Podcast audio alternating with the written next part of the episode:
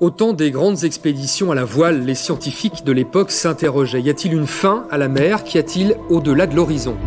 Tu viens d'une autre planète, c'est ça? Toute proportion gardée, c'est la même question qui hante aujourd'hui les scientifiques de la NASA. Trois petits arcs rouges difficiles à identifier, mais qui sont en fait trois reflets d'une seule et même galaxie, la plus lointaine jamais observée.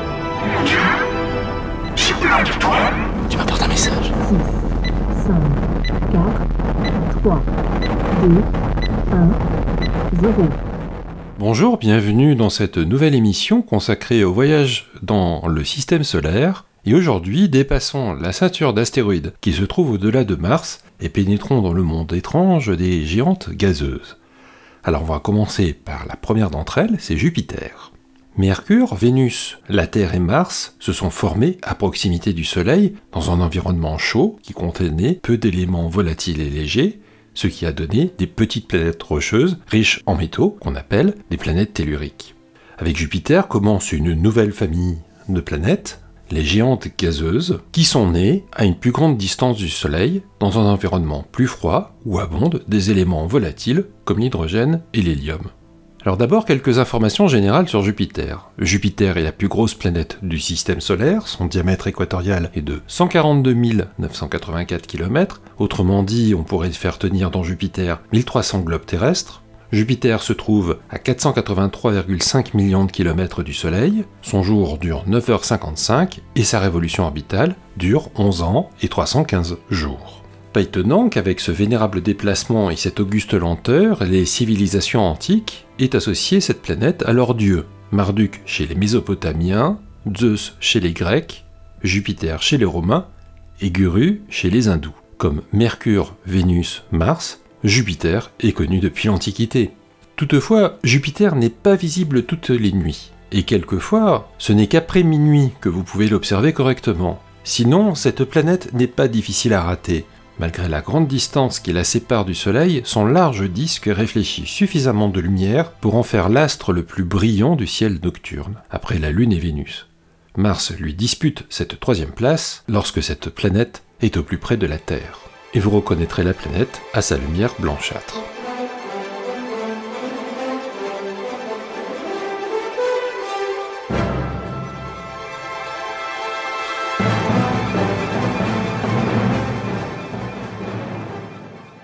À partir du 7 janvier 1610 et durant tout le mois suivant, Galilée identifie trois lunes grâce à sa lunette. Il les prend pour de simples étoiles. Dès le lendemain et jusqu'au début du mois de mars, il constate qu'elles tournent autour de Jupiter. Très rapidement, il en découvre une quatrième. Il décide de les nommer 6DC, 6DA, c'est-à-dire les étoiles de Médicis. Il faut savoir que la famille Médicis est très importante, elle est très influente, et elle dispose d'énormes moyens financiers.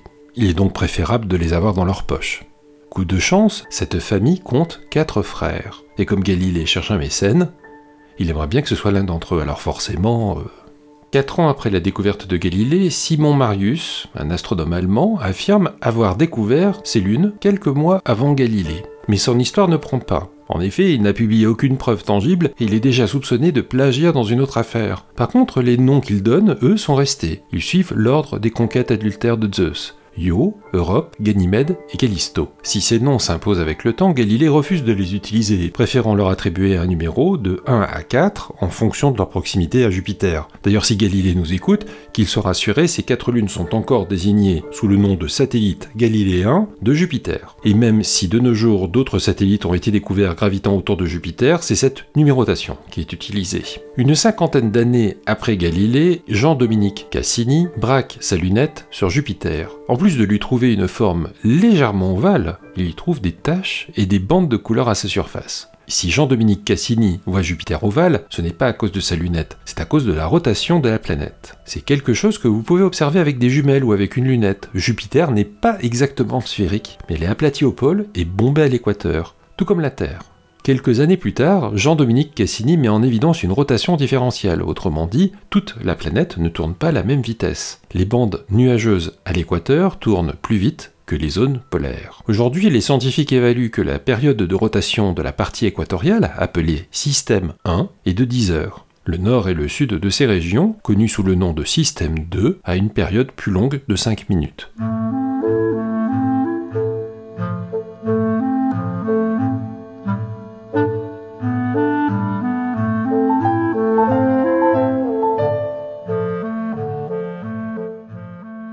Plusieurs sondes ont visité Jupiter. En 1973, la sonde Pioneer 10 est la première sonde à survoler Jupiter et même à s'aventurer aussi loin dans le système solaire. Pioneer 11 est lancée peu de temps après. Ces deux sondes fournissent les premières images rapprochées de l'atmosphère de Jupiter et de plusieurs de ses lunes. Elles découvrent également que le champ magnétique de Jupiter est plus fort que prévu. Six ans plus tard, les sondes Voyager envoient de nouvelles images de Jupiter, relèvent les violents orages de son atmosphère et précisent la nature anticyclonique de la grande tache rouge. Et l'une des révélations les plus étonnantes de ce vol, c'est la découverte d'un anneau autour de Jupiter.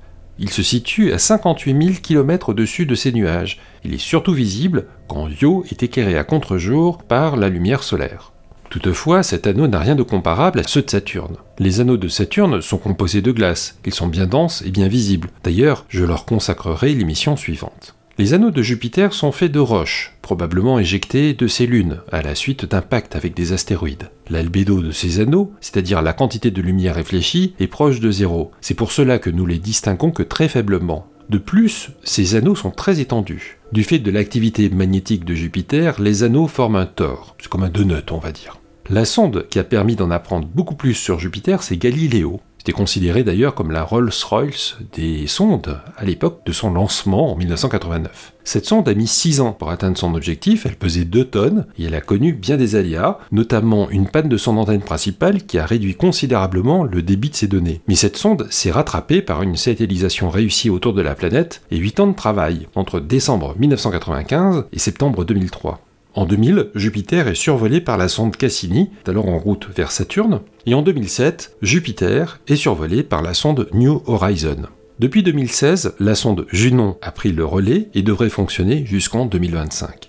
L'Agence spatiale européenne, l'ESA, prévoit une mission vers les lunes majeures. Cette mission s'appelle JUICE. C'est l'acronyme pour Jupiter Icy Moon Explorer.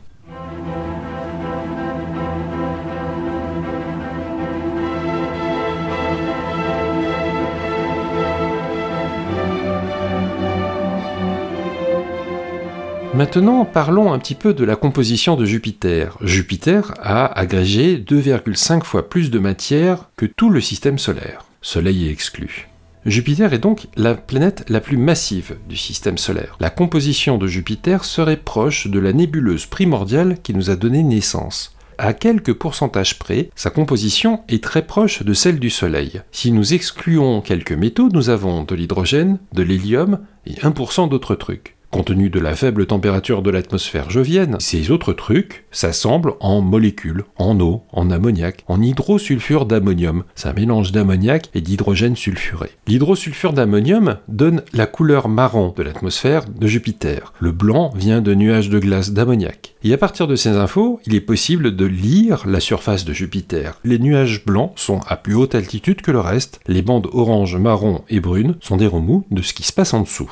Comme on peut le voir au télescope, l'atmosphère de Jupiter alterne bandes sombres, appelées ceintures, et bandes claires, appelées zones. Les ceintures sombres représentent des courants descendants, exempts de nuages d'ammoniac. Les bandes claires doivent leur clarté aux brillants nuages d'ammoniac que des courants d'air ascendants font se condenser en altitude. Mais pour certains chercheurs, c'est l'inverse qui se produit. Quoi qu'il en soit, la frontière entre zone et ceinture est parcourue par des vents très violents. À la lisière équatoriale d'une ceinture, les vents soufflent vers l'est, dans le sens de rotation de la planète, c'est-à-dire dans le sens dit direct. Leur vitesse peut dépasser 500 km à l'heure. A contrario, à la lisière polaire d'une ceinture, les vents soufflent en sens contraire, vers l'ouest, dans un sens dit rétrograde, et leur vitesse est de l'ordre de 100 km/h. Vous pouvez compter jusqu'à une vingtaine de ces bandes dans chaque hémisphère.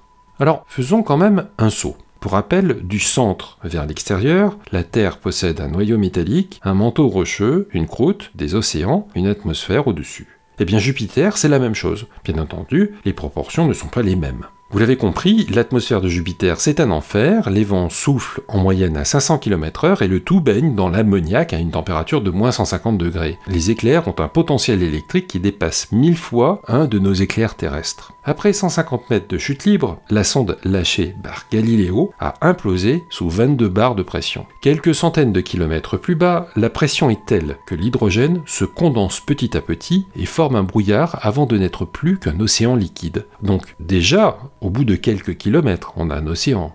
Et c'est pas fini. 12 000 km plus bas, la pression atteint 1 million d'atmosphères terrestres. Et là, il se passe quelque chose qu'il est très difficile de reproduire en laboratoire. Les atomes d'hydrogène sont tellement comprimés et tellement près les uns des autres qu'ils commencent à se comporter comme un métal. Ce qui veut dire que sous l'océan d'hydrogène liquide se trouve un océan encore plus profond d'hydrogène métallique. Géante gazeuse, on devrait plutôt appeler ça planète liquide. En tournant sur elle-même, cette masse de vrai faux métal crée un champ magnétique intense ce qui permet d'évaluer la vitesse de la rotation de la planète, même sous ces couches de nuages. 45 000 km plus bas, nous ne sommes plus qu'à 14 000 km du centre de la planète. Nous approchons du noyau, dont la partie extérieure est vraisemblablement constituée de glace d'eau à 15 000 degrés. C'est étonnant, de la glace d'eau à 15 000 degrés.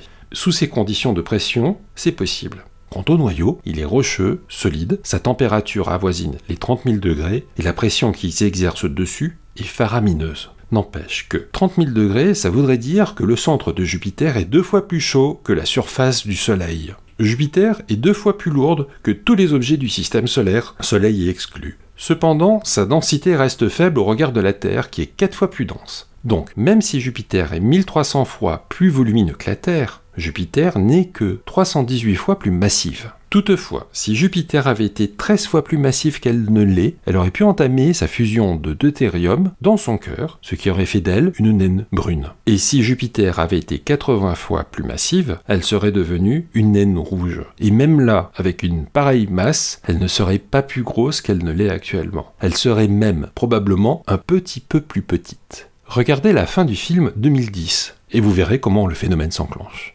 Bref, si Jupiter n'est pas une étoile, cette planète essaye de l'être. Enfin, elle fait ce qu'elle peut.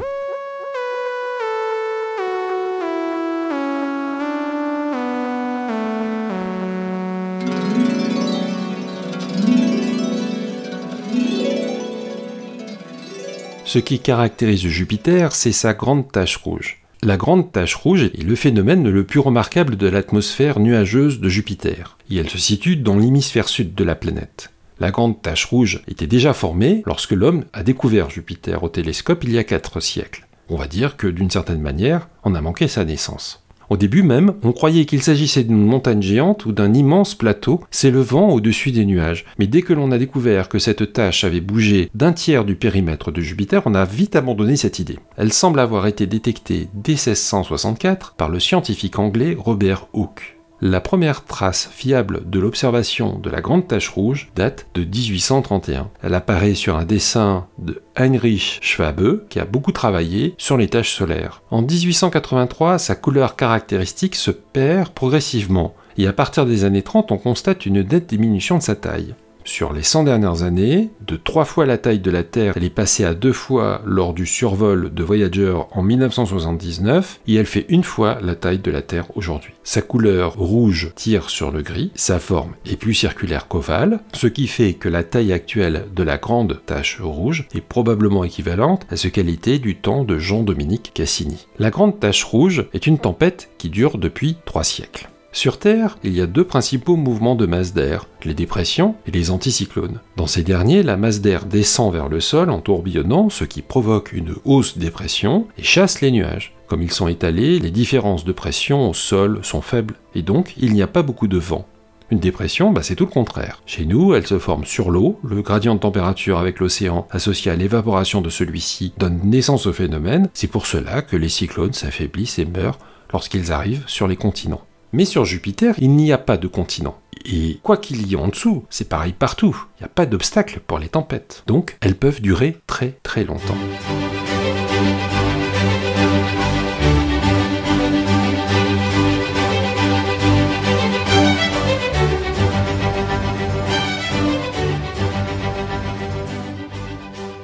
Abordons maintenant les satellites de Jupiter. Je vous rappelle les noms des satellites galiléens, Io, Europe, Ganymède et Callisto. Les orbites de ces lunes galiléennes sont si régulières et précises qu'au XVIIe siècle, Jean-Dominique Cassini a été en mesure de réaliser des éphémérides. En dressant les tables de leurs mouvements sur le long terme, les astronomes tenaient là en fait une sorte d'horloge universelle. Il suffisait de regarder Jupiter au télescope, de noter l'emplacement des quatre lunes et de les comparer avec les positions annoncées dans les tables pour en déduire l'heure. C'est un moyen astucieux qui, associé au lever des étoiles, permet de calculer la longitude d'un navire. C'est très pratique quand il s'agit de navigation évidemment. En fait, les périodes de révolution de Io, Europe et Ganymède sont de parfaits multiples l'un de l'autre. Io bouclant exactement 4 tours de Jupiter, pendant qu'Europe n'en boucle que 2 et que Ganymède n'en accomplit qu'un seul. L'éclat de ces quatre satellites est tel qu'il est possible de les observer avec une puissante paire de jumelles, dont les performances actuelles sont finalement comparables à celles des premières lunettes astronomiques utilisées en 1610 par Galilée. Pour la petite histoire, un observateur ayant une vision parfaite et bénéficiant d'un ciel pur parviendrait même à détecter Ganymède à l'œil nu. De l'avis de certains historiens, cet exploit était accompli par un astronome chinois, Gan Di, en 364 avant Jésus-Christ. Io, Europe, Callisto et Ganymède forment les lunes majeures. Ce qui veut dire que s'il y a des lunes majeures, ça veut dire aussi qu'il y a des lunes mineures. En 1892, Edward Barnard a découvert le cinquième satellite de Jupiter qu'il baptise Amalthée. Amalthée, c'est le nom de la chèvre qui a allaité Zeus quand il était bébé. Les lunes de Jupiter ne sont pas vraiment sphériques, ce seraient plutôt des cailloux. Dans les années qui suivent, leur nombre n'a cessé d'augmenter. Pour certains d'entre eux, leur découverte est relativement récente, et au moment où je vous parle, les astronomes en dénombrent 79. Du fait de leur relative distance à Jupiter et de la grande force gravitationnelle qu'elles subissent de sa part, les lunes galiléennes sont soumises à des effets de marée très violents qui ont de très intéressantes conséquences sur leurs structures internes. Alors on va commencer par la plus extérieure, c'est Callisto. Son diamètre est de 4850 km, c'est pratiquement la taille de Vénus, et tourne autour de Jupiter à 1 880 000 km. C'est a priori un simple agrégat de matière qui s'est formé en même temps que Jupiter. Son noyau n'est même pas différencié, c'est-à-dire qu'il n'a même pas fondu et que les matériaux lourds ne sont pas tombés au centre de l'astre. Elle est très légère, hein, elle est composée pour moitié de glace d'eau et pour moitié de roches silicatées, et elle est criblée d'impacts d'astéroïdes. Leur grand nombre fait que les cratères se superposent les uns par-dessus les autres. C'est également le signe que sa surface évolue peu ou pas du tout. Pas de tectonique, pas d'activité sismique. Il y a deux grands impacts qui ont formé des bassins géants, Valhalla et Asgard.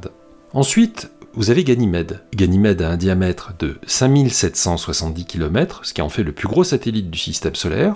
Ganymède met 172 heures, un peu plus de 7 jours, pour faire le tour de Jupiter. Ganymède est composé à moitié d'eau et à moitié de roches silicatées, et stratifié en couches distinctes, un petit manteau métallique, un manteau interne rocheux et un manteau externe de glace. La surface de Ganymède est divisée en deux types de terrains, deux tiers de terrain sombre et un tiers de terrain clair. Ces derniers, parcourus de sillons et de rides tectoniques, portent un peu moins de cratères d'impact que les terrains sombres et seraient donc plus récents.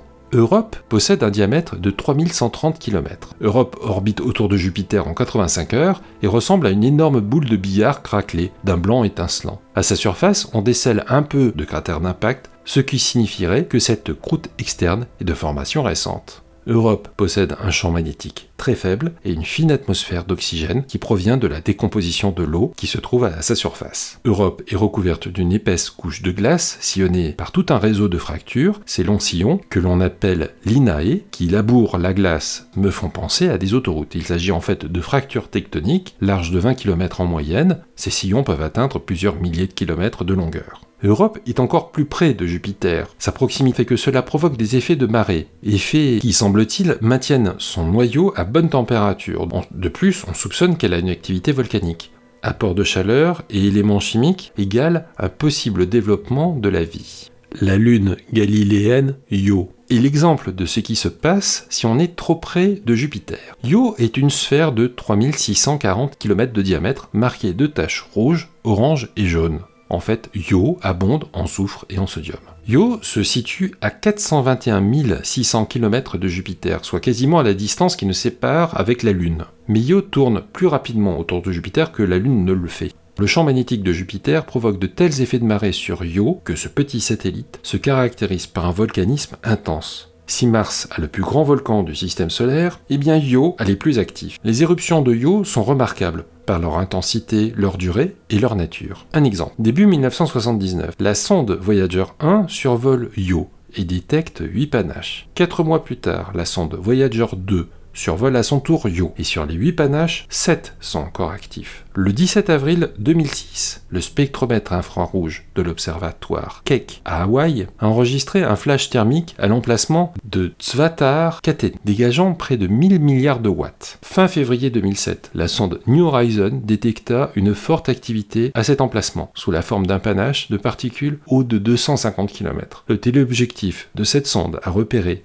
10 autres panaches, dont une série de 3 panaches alignés dans une région jusqu'alors exempt d'éruption. En infrarouge, la sonde a complété son recensement volcanique en enregistrant une forte activité thermique sur 36 sites différents. En fait, le volcanisme est si intense que du fait de ces éruptions, Io est capable de renouveler sa surface en quelques millions d'années. Les cicatrices d'éventuels impacts cométaires sont ensevelies à un rythme soutenu par les cendres et la lave. En guise de conclusion, eh bien, vous aurez compris que grâce à sa masse gigantesque, Jupiter est probablement à l'origine de la création de la ceinture d'astéroïdes qui la sépare de Mars, et elle est probablement responsable du grand bombardement tardif qui a eu lieu à la fin de la création du système solaire. C'est peut-être aussi Jupiter qui a favorisé la différenciation du noyau de la Terre nous permettant d'avoir un champ magnétique, et c'est Jupiter qui tient à distance les plus gros astéroïdes grâce à son puits gravitationnel. En fait, sans Jupiter, nous ne serions probablement pas là où nous en sommes. Et rien que pour cela, nous pouvons remercier cette planète. Pour la prochaine émission, nous vérifierons si tout tourne bien. D'ici là, portez-vous bien, soyez prudents sur les routes et surtout, protégez-vous. 5, 4, 3, 2, 1 Je quitte cette galaxie pour une autre moins compliquée.